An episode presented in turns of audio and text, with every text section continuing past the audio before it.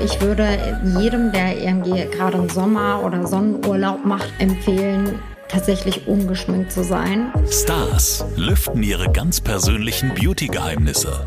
Bunte Wipgloss, der Beauty-Podcast mit Jennifer Kneble. Unser Podcast-Partner, die Kosmetikbrand Venya. Diese Skincare, habt ihr vielleicht schon mal irgendwo gehört, wurde von einem echten Expertenteam aus Dermatologen und Kosmetologen entwickelt und immer nach dem Motto von der Haut für die Haut. Die sogenannten biomimetischen und pH-sauren Rezepturen von Venya, die bringen eure Haut zurück ins natürliche Gleichgewicht und das ist eben ganz, ganz wichtig. Dank hautidentischer Lipide, hochwertiger Peptide und weiterer Faktoren, die unsere Haut schön feucht halten, wird das natürliche Regenerationssystem der Haut angekurbelt und das sorgt eben für eine nachhaltige Healthy Aging Wirkung. Mehr Infos zu Venya bekommt ihr natürlich auch online. Schaut doch gerne mal vorbei und tut eurer Haut etwas Gutes. www.venya.de wenn es um schöne Haut geht, dann kommt man an dieser Frau aktuell nicht vorbei. Dr. Amy, herzlich willkommen bei mir im Beauty Podcast. Oh, vielen Dank. Ich freue mich sehr, hier dabei sein zu dürfen. Wie schön, dass du da bist. Und ja. ähm, eine Ehre, weil du hattest schon einen ganz schön langen Tag heute, oder? Ja, tatsächlich. Ich bin ähm, ja nach Köln gekommen, hatte heute einen ähm, RTL.12 Auftritt, was mich sehr gefreut hat, weil es nämlich um das Thema Sonnenschutz ging. manchmal habe ich wirklich das Gefühl, dass ich die Leute schon nerve, weil ich so viel über das Thema Sonnenschutz spreche. Aber ich war jetzt letztens auf Mallorca und habe doch noch so viele Menschen mit einem Sonnenbrand gesehen und dann dachte ich, okay, Amy, du scheinst doch nicht genug darüber zu sprechen oder dir folgen einfach viel zu wenig Menschen. du kannst ja einfach mal an den Pool stellen und äh, so anfangen, ja. so einen Vortrag zu halten. Mal gucken, wie viele Leute bleiben. Mhm.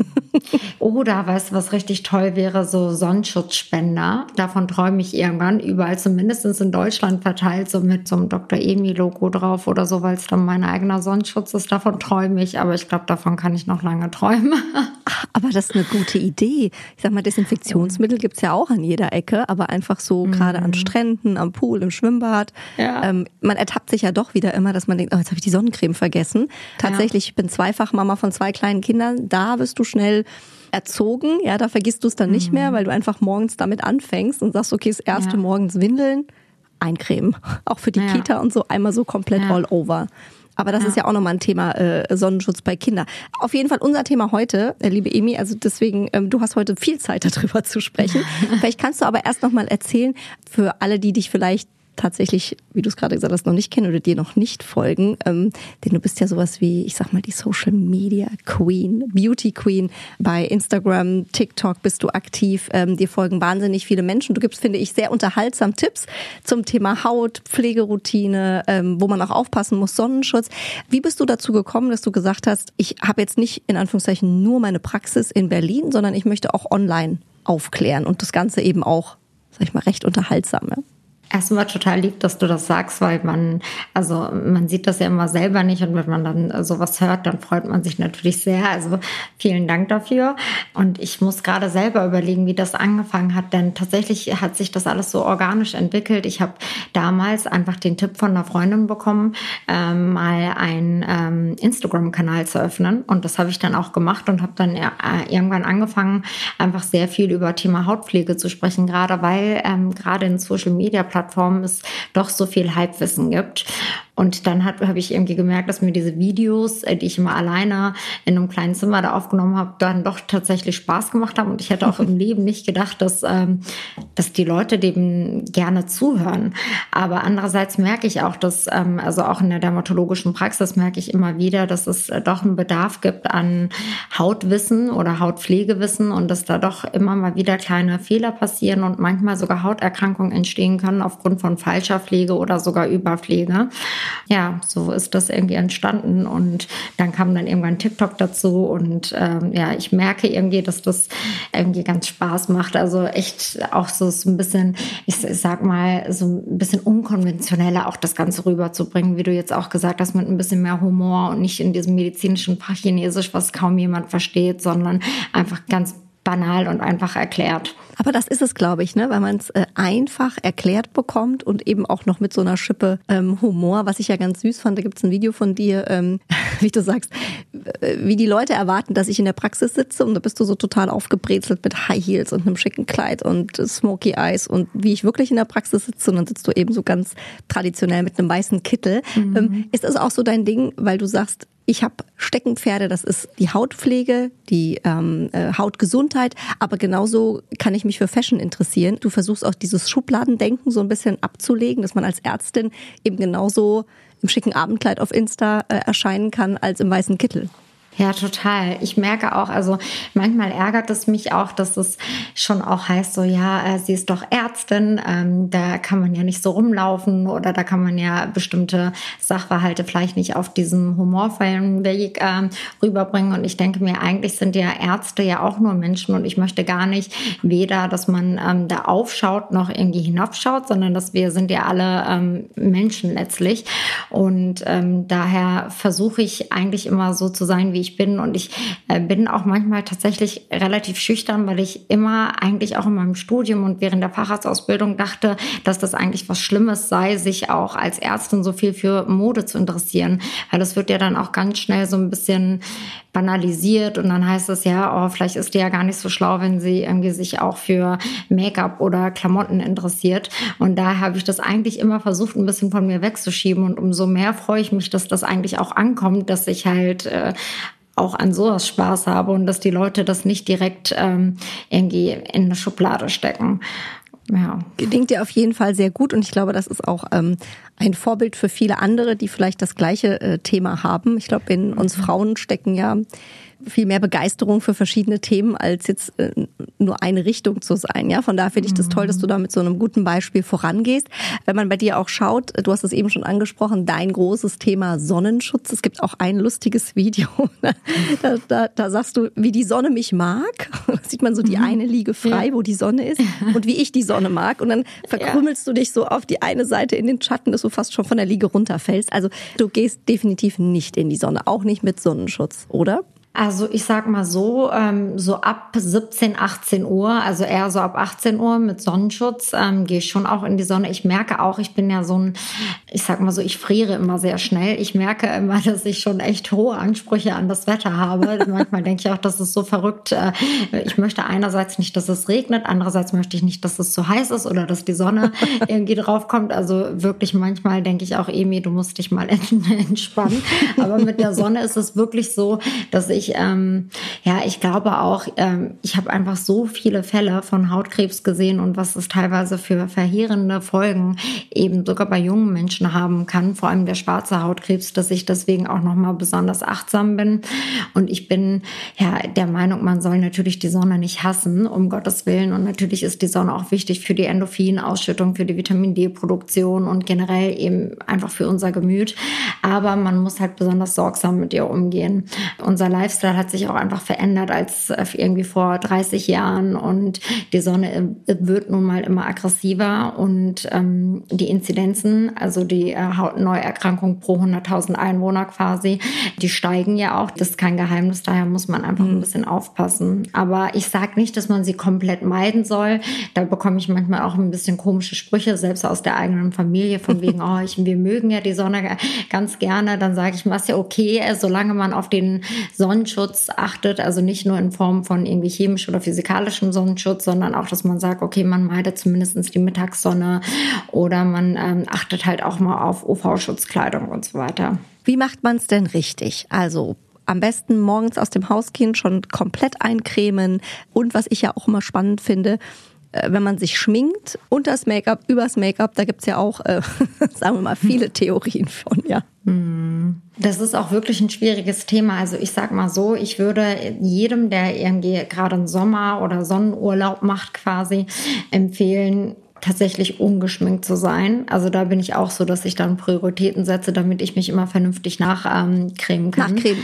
Ähm, genau. Aber im Alltag bin ich ganz ehrlich gerade, also gerade Menschen, die halt indoor arbeiten, wenn sie einmal irgendwie ihren Lichtschutzfaktor 50 morgens auftragen und dann vielleicht irgendwie nachmittags nochmal mit einem Spray drüber sprühen, dann ist das auch okay. Also gerade wenn man jetzt indoor arbeitet, sieht natürlich anders aus und man hat auch bestimmte Schutzmaßnahmen, wenn man jetzt äh, eine berufliche Tätigkeit ausführt, die outdoor stattfindet. Deswegen, also ich war ja jetzt auch gerade im Urlaub. Ich habe da tatsächlich war ich die meiste Zeit ungeschminkt, damit ich mich irgendwie vernünftig wieder nachcremen kann. Aber jetzt so hier in Deutschland im Alltag, in, in der Praxis creme ich mich morgens einmal ein und dann halt, wie gesagt, nochmal so nachmittags sprühe ich nochmal ein bisschen drüber. Aber ich musste lachen. Ich habe auch gesehen, dass du im Urlaub warst mit der lieben äh, Silvi Mais, die ja äh, mhm. unser erster Gast hier im Podcast war. Und bei Silvi finde ja, ich ja auch immer so phänomenal. Ich liebe sie ja auch, ähm, weil ich die einfach so so cool finde. Und die kann ja so lustig sein, was einfach ganz viele ja. nicht wissen. Ja, ja. Ähm, ich habe mich ja im Podcast hier wirklich mit ihr schlapp gelacht. Ich lag fast unterm, äh, unterm Tisch. Ähm, aber die ist ja immer so knackig braun. Da habe ich mich gefragt, wie macht ihr zusammen Urlaub? Der eine am einen Ende des Pools im Schatten und der andere in der Sonne? Oder wie nee, macht ihr das? Tatsächlich, also das wird Witzige ist, dass sie da auch extrem drauf achtet. Ne? Sie, äh, also vor allem, weil sie auch so ein bisschen Angst hat vor Pigmentflecken und so weiter, ähm, ist sie schon so, dass sie extrem im Schatten verweilt und auch wirklich mal einen Hut trägt und sich vorbildlich eincremt.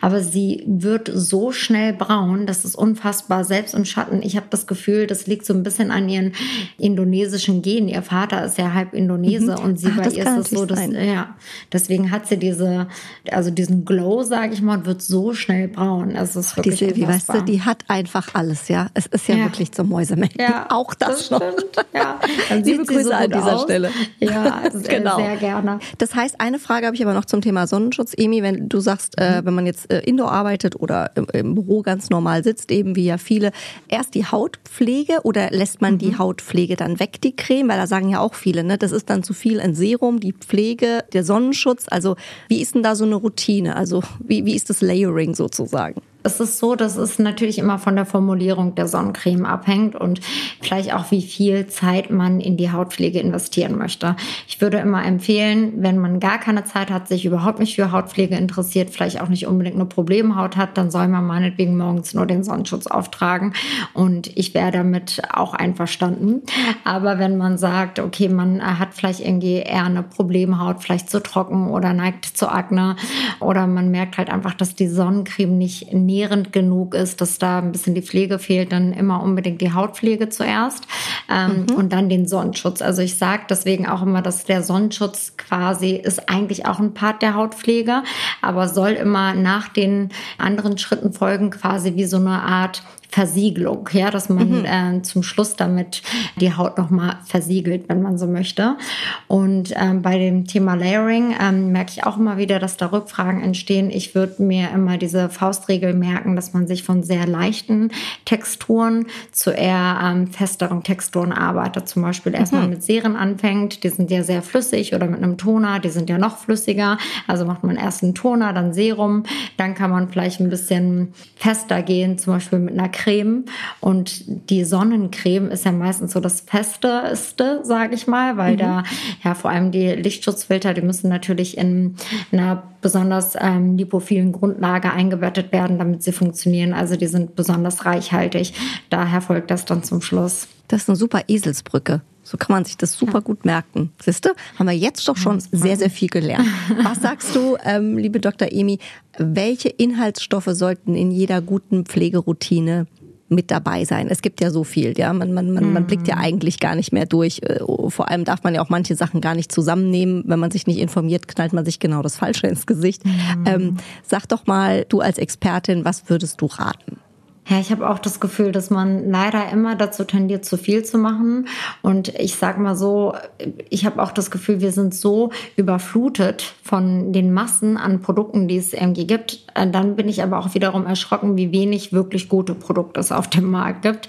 Daher, also ich sage mal so, man kann von bis machen, äh, je nachdem, was man möchte, was die Haut braucht, was man für einen Hauttypen hat. Und ich finde, das ist eigentlich auch schon so die wichtigste Message. Man muss sich irgendwie so ein bisschen mit der eigenen Haut beschäftigen. Was hat man für einen Hauttyp oder mhm. was möchte man auch mit der Hautpflege erreichen? Und dann kann man entsprechend sich ähm, vielleicht mit den Wirkstoffen beschäftigen.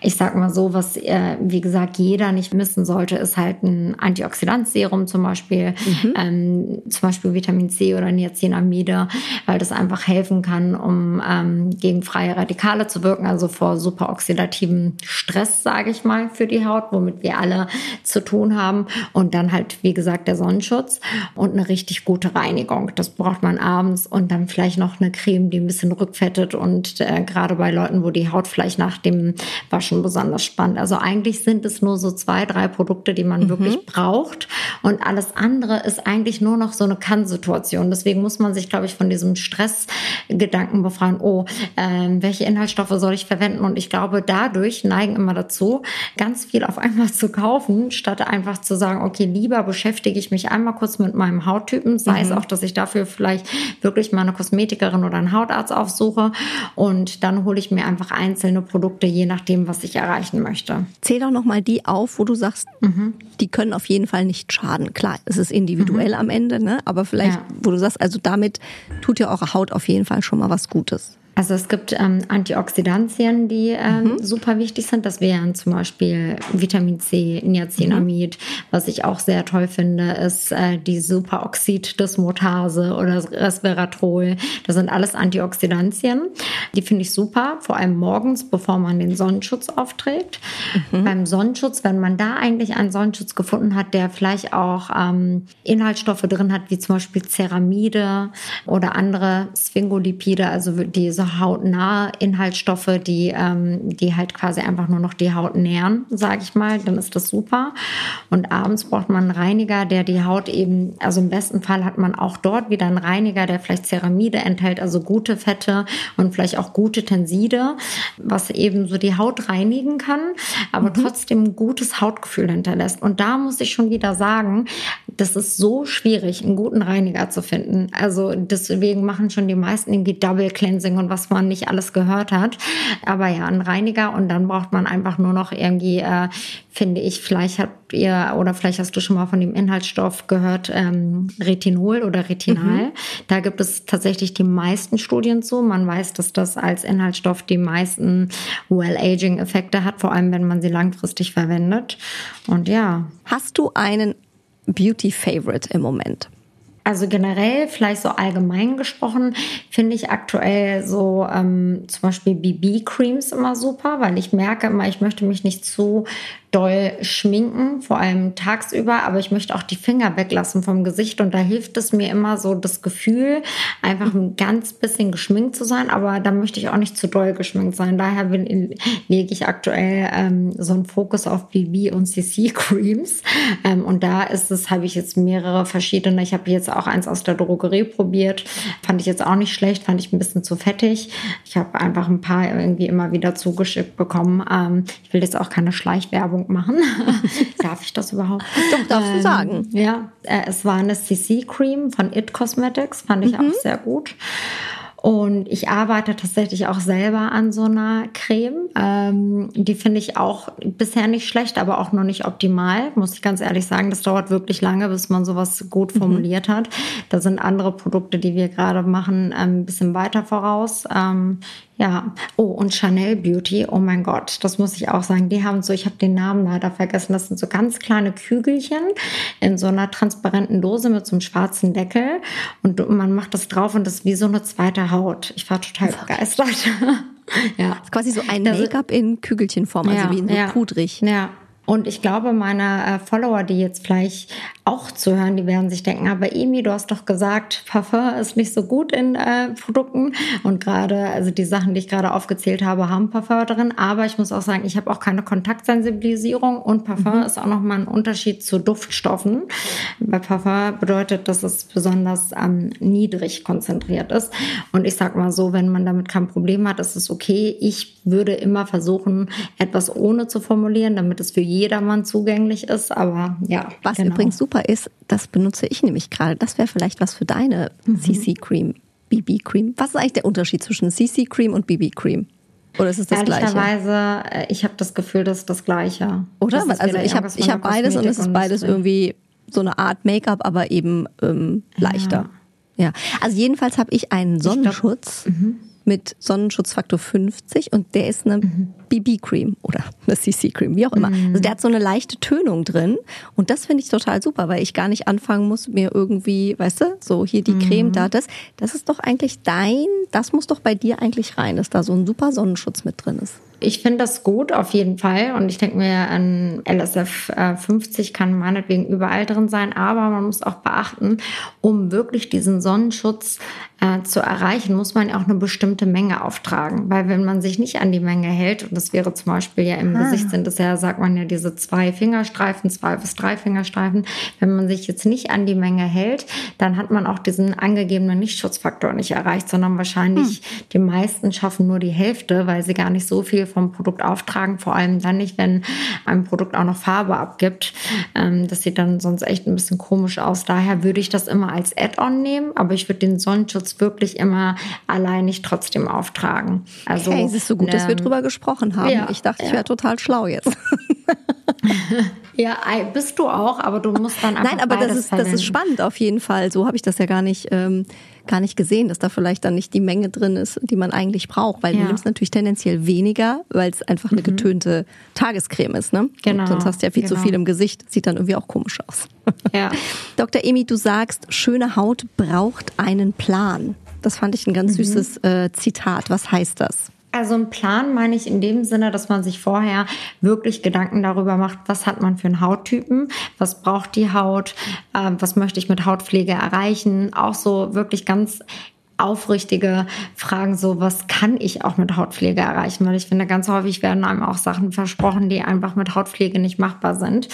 Und dann ähm, bin ich der Meinung, damit um auch Komplikationen zu vermeiden, wie zum Beispiel eine periorale Dermatitis, das kann zum Beispiel entstehen durch eine Überpflege der Haut, ist es mhm. wichtig, einen Plan zu haben, damit man nicht alles auf einmal verwendet. Weil viele neigen dazu, vielleicht haben sie dann irgendwie ein Instagram-Video gesehen oder was auch immer und neigen dann dazu, alles alles auf einmal zu kaufen und auch alles auf einmal in einer Routine zu verwenden. Und da mhm. ähm, rate ich immer von ab und sage immer, in einer Routine ist es immer besser, je weniger man benutzt, desto besser, damit die einzelnen Inhaltsstoffe oder die einzelnen Cremes auch wirklich ihre Wirkung entfalten können und nicht sich irgendwie gegenseitig äh, inhibieren, sage ich mal. Ähm, daher immer in einer Routine, zum Beispiel morgens oder abends weniger benutzen, aber dafür vielleicht einen Plan machen über die Woche. Deswegen habe ich so ein Weekly Plan aufgestellt. Hört sich irgendwie kompliziert an, als es ist, dass man, ja genau, ich habe ganz viele Pläne gemacht für verschiedene Hauttypen und habe dann Empfehlungen ausgesprochen, was man irgendwie machen kann. Und ich habe aber auch gesagt, das ist jetzt für, sage ich mal, die Skincare-Nerds. Ne? Man muss nicht irgendwie eine 10-Step-Pflegeroutine haben und äh, keine Creme der Welt muss 180 Euro kosten. Ne? Also deswegen, man muss auch die Kirche im Dorf lassen. Aber ich sag mal so, man kann halt diese Option ähm, aufwenden, gerade wenn man jetzt sagt, oder ähm, man hat halt vielleicht irgendwie Probleme und man merkt irgendwie, man bekommt die ersten Fältchen oder Pigmentflecken und möchte halt ein bisschen mehr für die Haut tun oder auch für die Seele. Hat ja auch was Meditatives, so eine Skincare-Routine. Dann kann man halt wirklich so sich so einen Plan erstellen. Also ich habe da mal so Beispiele auf meiner Instagram-Seite. Und ähm, ja, ich habe das Gefühl, das kommt ganz gut an. Also mir haben echt viele Follower geschrieben, dass sie sich das ausgedruckt haben und sich auch daran halten und dass sich tatsächlich das Hautbild verbessert hat. Ich glaube halt, weil man schon allein ein bisschen viel bedachter an die Sache rangeht und nicht einfach blind irgendwas kauft. Ich glaube, das ist auch so etwas, was sich gerade, was so im Wechsel ist, dass man, wir achten viel mehr darauf, was wir essen, was wir auf unsere Haut äh, auftun. Und ich finde es eigentlich eine super schöne Entwicklung, dass wir uns alle viel mehr damit beschäftigen, statt ähm, einfach nur blind etwas zu vertrauen. Das ist eine super Idee auf jeden Fall mit diesem Beauty-Plan. Braucht die Haut denn auch mal eine Pause? Also würdest du auch mal sagen, in diesem Beauty-Plan steht auch mal nichts drin? Auf jeden Fall. Also gerade wenn man sagt, man hat gerade eine Problemhaut, man hat vielleicht irgendwie vielleicht auch gerade im Sommer passiert das nicht selten, dass man Sonnenschutz, äh, viele verschiedene Sonnenschutzprodukte aufgetragen hat. Dann hat es vielleicht auch, dann schwitzt man viel, die Sonne kommt drauf und äh, ich erlebe das in der dermatologischen Praxis häufig, dass man dann so eine Art Mallorca-Akne entwickelt.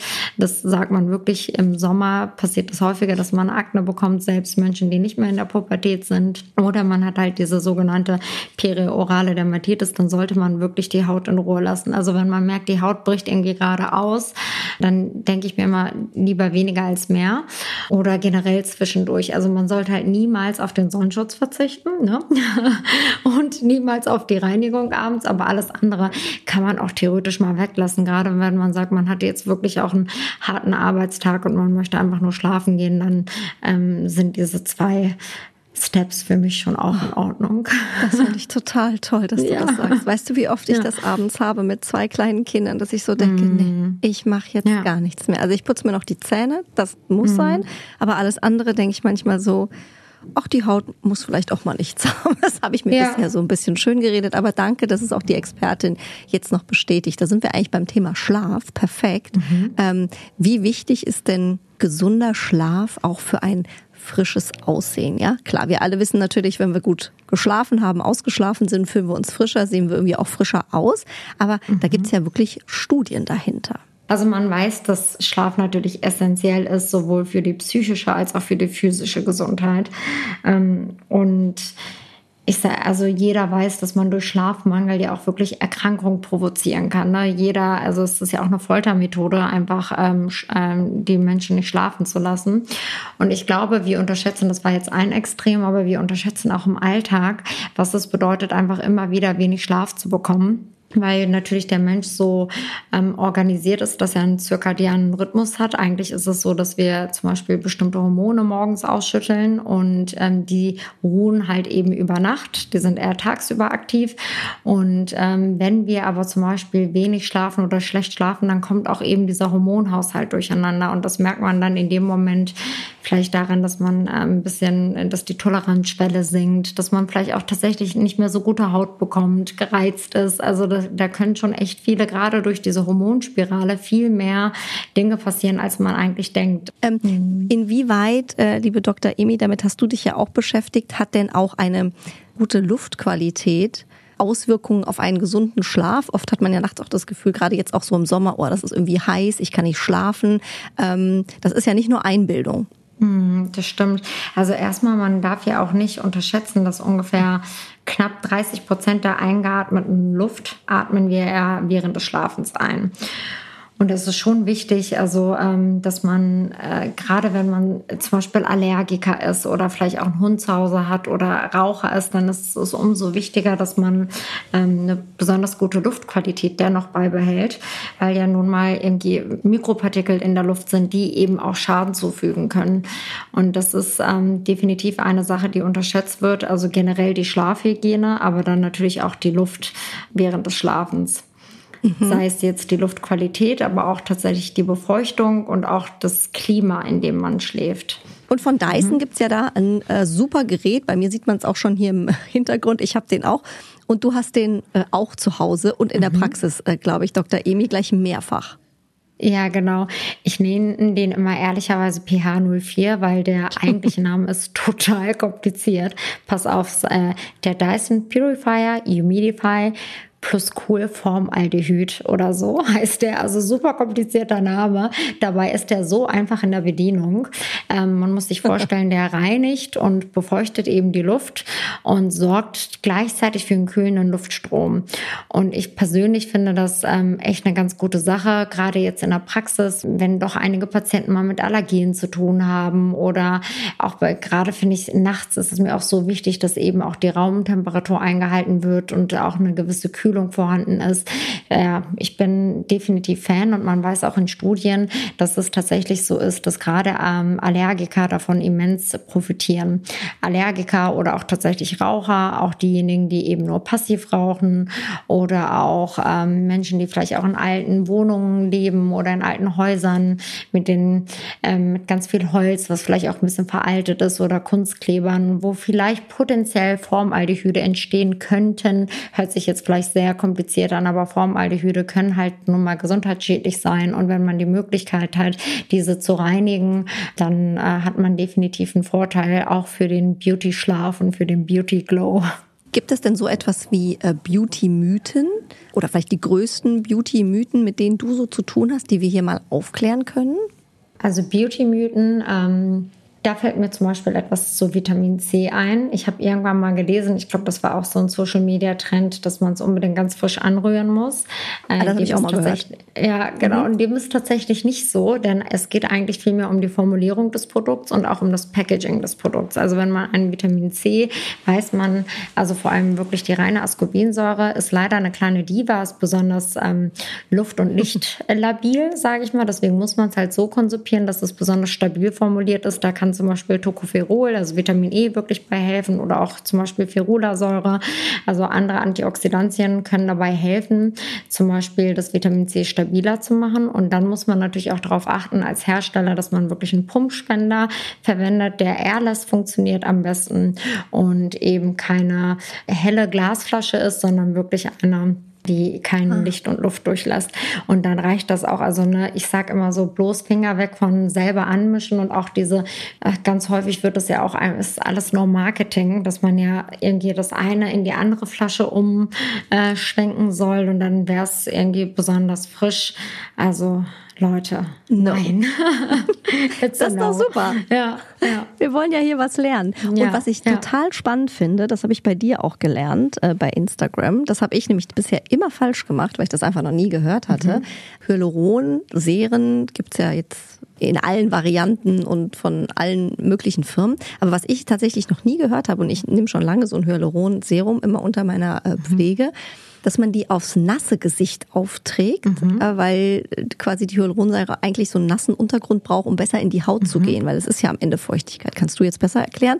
Aber das fand ich ein super Hack. Also es ist auch so, ähm, du kannst ruhig das Gesicht abtrocknen, nur nicht zu doll. Also es soll so ganz bisschen klammfeucht sein, ähm, weil dann einfach noch mehr Wasser, was eben auf der Haut ist, gebunden werden kann. Was, denn das, was Hyaluronsäure kann, ist vor allem Wasser binden.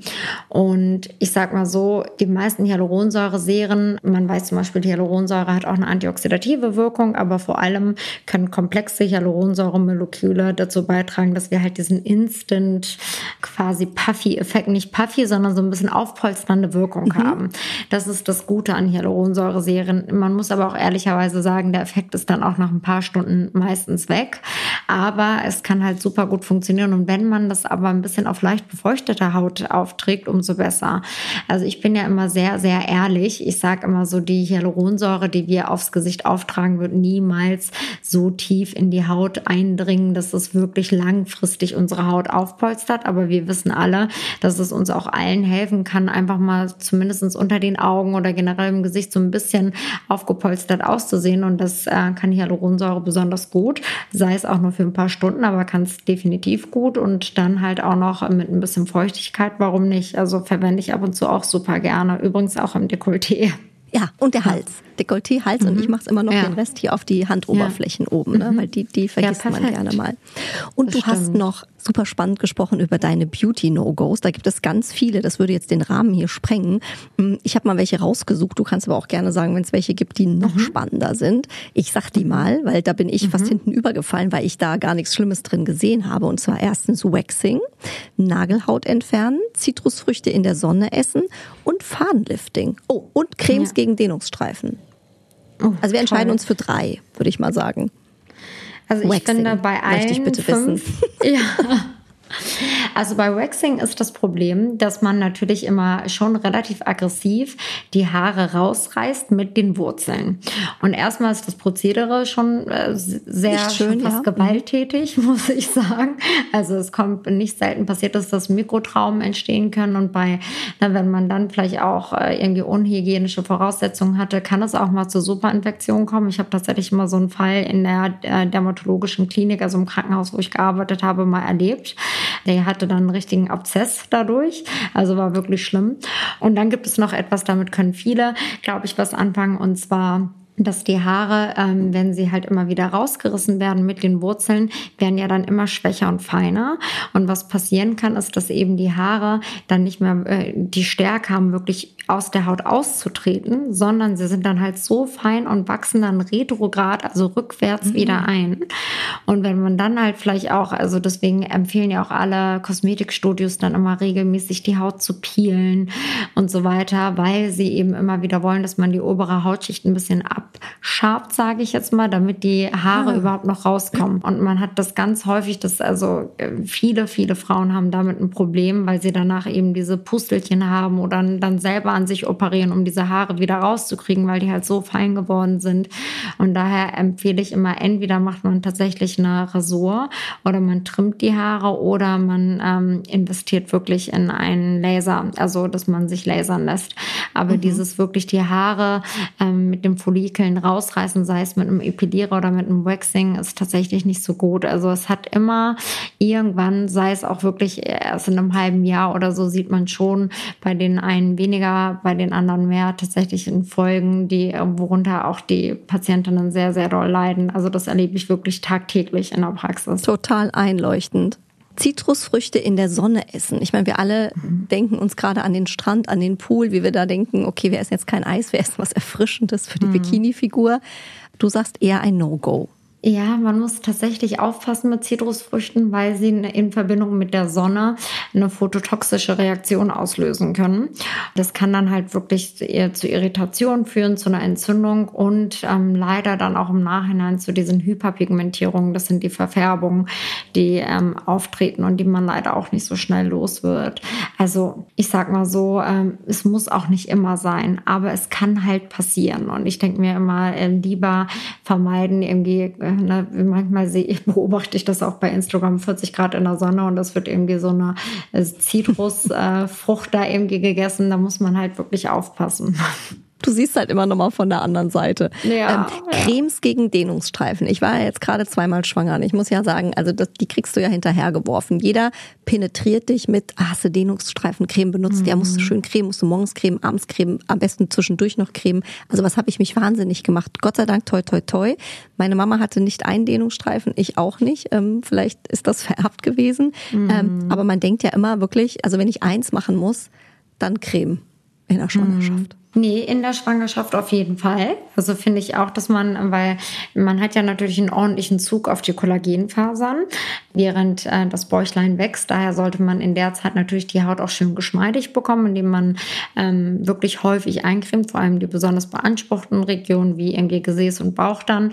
Und dann aber danach diese Werbeversprechen wie, du musst diese Creme verwenden, dann verschwindet irgendwie deine Zellulite oder auch deine Dehnungsstreifen. Das kann natürlich nicht sein, weil selbst uns in einer dermatologischen Praxis ist es wirklich gar nicht so einfach, diese Dehnungsstreifen loszuwerden, selbst mit Behandlungen nicht. Und keine Creme der Welt kann so tief in die Haut eindringen, bis in die Dermis, bis in die Lederhaut, also wo die Kollagenfasern sind und die wieder reparieren.